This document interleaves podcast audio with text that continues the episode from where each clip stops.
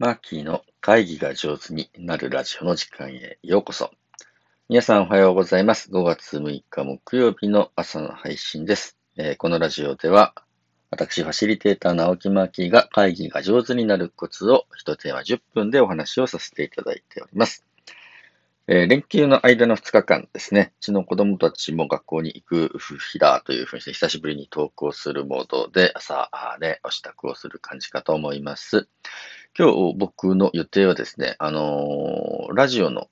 収録があります。といっても、この、あの、ポッドキャストというかね、えー会議が上手になるラジオではなくて、あの、ラジオ大阪っていうね、AM の、お一枠に少し出させていただくことになりまして、その収録の日ですね。これ、毎週土曜日の朝やっているやつですね。モーニングっていうね、えー番組なんですけれど、これは野上さんっていう、あの、高級生食パンのお社長さんが、あのね、えー進行役をなさっている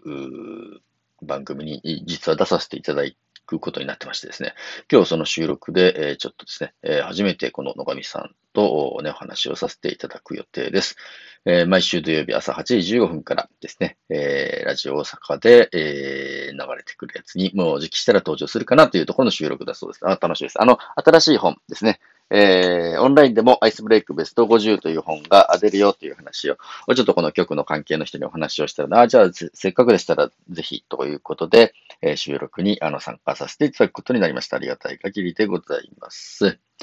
で、えっと、今日はどういうお話かと言いますと、あの、以前、えー質問とリクエストですね、いただいていたあ山口の平田さんからのリクエストにお答えしたいと思います。山口の平田さん、いつも楽しみに配置をしていますというね、え3日ほど前にコメントいただきました。えー平田さん、いつもありがとうございます。質問というかリクエストです。えカルベさんとの相互インタビューの集いでは多くのことを学ばせていただきました。ありがとうございました。といただきました。本当ですね。ありがとうございました。あの、カルベ高之さんとの、うん、新潮片手に相互インタビューの集いはですね、あの、たくさんの方が、あの、視聴をいただいてですね、ご参加いただきました。本当ありがとうございました。いや、勉強になりましたね。で、えーその中でマーキーがあえてアイスブレイクを封印していた時期があると話をされていたと思います。アイスブレイクをせずに参加者を難しい局面を体験させるという趣旨のことだったと思います。丁寧にする、親切にするを意識して手放すことで、会議の参加者が本来持っている力を養う機会を作るということかなと思いました。このことについて少し詳しくお話しいただけたら嬉しいですという、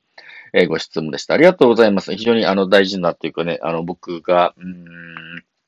気持ちを持って大切にしていたところをご質問いただきました。えーこれはね、あの、オンラインでもアイスブレイクベスト50って最近出した本の前に、あのーアイスブレイクベスト50っていうですね、これはリアルの会議とかワークショップで使える、えーアイスブレイクですね。皆様のアイスは緊張ですけど、ブレイク、それをほぐすための工夫とか遊びとかね、自己紹介の、えーバリエーションを50種類紹介した本。これは201 3年に出した本ですけれど、これも結構ですね、たくさんの方に買っていただいた本で、今もですね、売れ続けている、ロングセラーになっているんですけど、ありがたいですね。この本を出して、50種類僕がね、世の中に本としてこう出したという時期が2013年にありました。で、えー本を出すとですね、面白いんですけれど、青木さんはアイスブレイクがあの好きなんですねとか大事にしてるんですねというふうにして認知をされるわけですね。まあ、それは当然なんですけれど、えーでも本を50種類のアイスブレイクを紹介する本を前に、7年前に出した時にですね、からですね、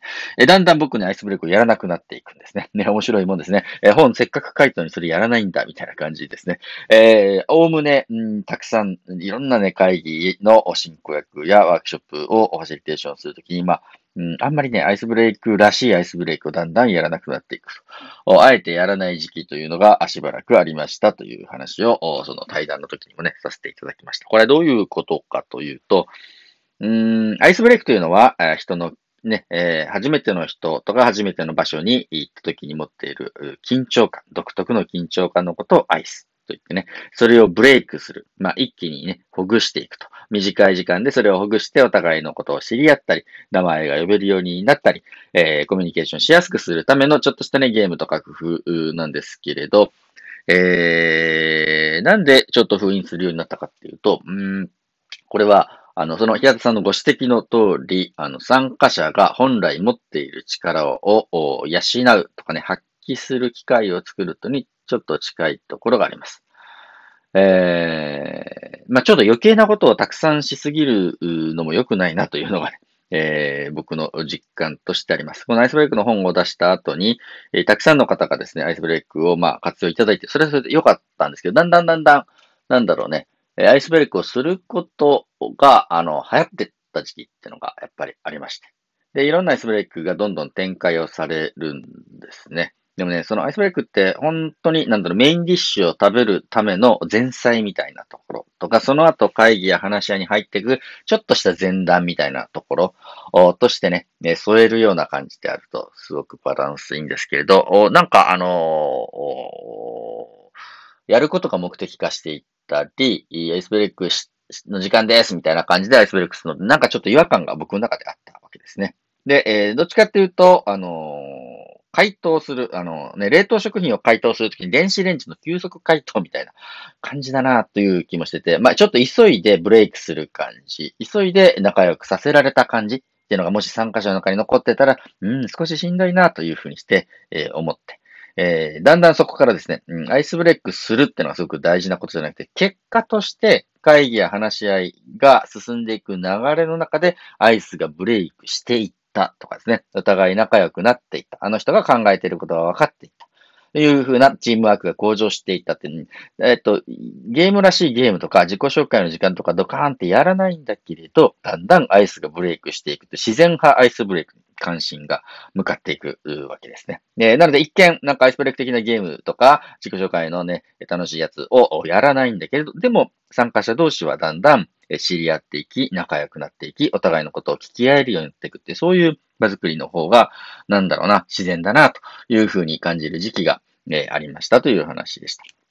でね、まあ、このコロナになって、えー、オンライン会議がドカンと入った時に、もう一度、あの、みんながね、すごく緊張状態が高まったなという感じがあったので、オンラインでもアイスブレイクベスト50というこの本を出すことになったわけで、あります。えー、まあ、そういう経緯で、参加者が本来持っている力を養う機会を作るって意味ですかというのがね、平田さんからのご質問だったと思いますけれど、僕の理解では、参加者が本来持っている力を、えー、発揮、じわじわと発揮できる状況を作りたかったのかなと思いますね。で、えー、常に世の中に、まあね、陽気なファシリテーター、進行役の人がいて、いつもアイスブレイクしてくれるわけじゃないよね。え普段の会議話し合いで、えそんな風にできるわけじゃないんだけど、でも、ちょっとした声掛けとか、他の人の発言には、そう面白いですねっていう風にね、反応を返すことによって、お互いのアイスがほぐれていったり、雑談でね、お互いのことをね、ちょっと分かっていったりするような流れで、あ、この人信頼できるなとか、この人心のあったかい人だなっていうのがね、うまいこと伝わっていって、まあ、相互の関係性が構築されていくのも素敵だなと。いうふうに思ったからというともありますね。まあ何でもそうですけど、過ぎたるは及ばざるがごとし。ね、ちょっとしたこういう会議やファシリテーションの手法や技術を学ぶ、学ぶのはいいんですけれど、学んだ後ですね、それを活用しようとする。で、その時に、ね、ちょっとね、過ぎたるは及ばざるがごとしと思って少し控えめに使うとかね、不自然にならないような、あね、えー、導入の仕方をするのも面白いなというふうにして思っておりますというところでした。えー、ちょっとまどろっこしい説明だったかな、分かったかなというか伝わったかなというのがちょっと不安ではありますけれど、山口の平田さんからのリクエスト、質問にですね、お答えをさせていただきました。あえてアイスブレイクを封印していた時期とその理由についてというのが今日のお話でありました。え今日も一日皆さんどうぞ良い一日をお過ごしください。ファシリテーターのマッキーでした。最後まで聞いていただいてありがとうございます。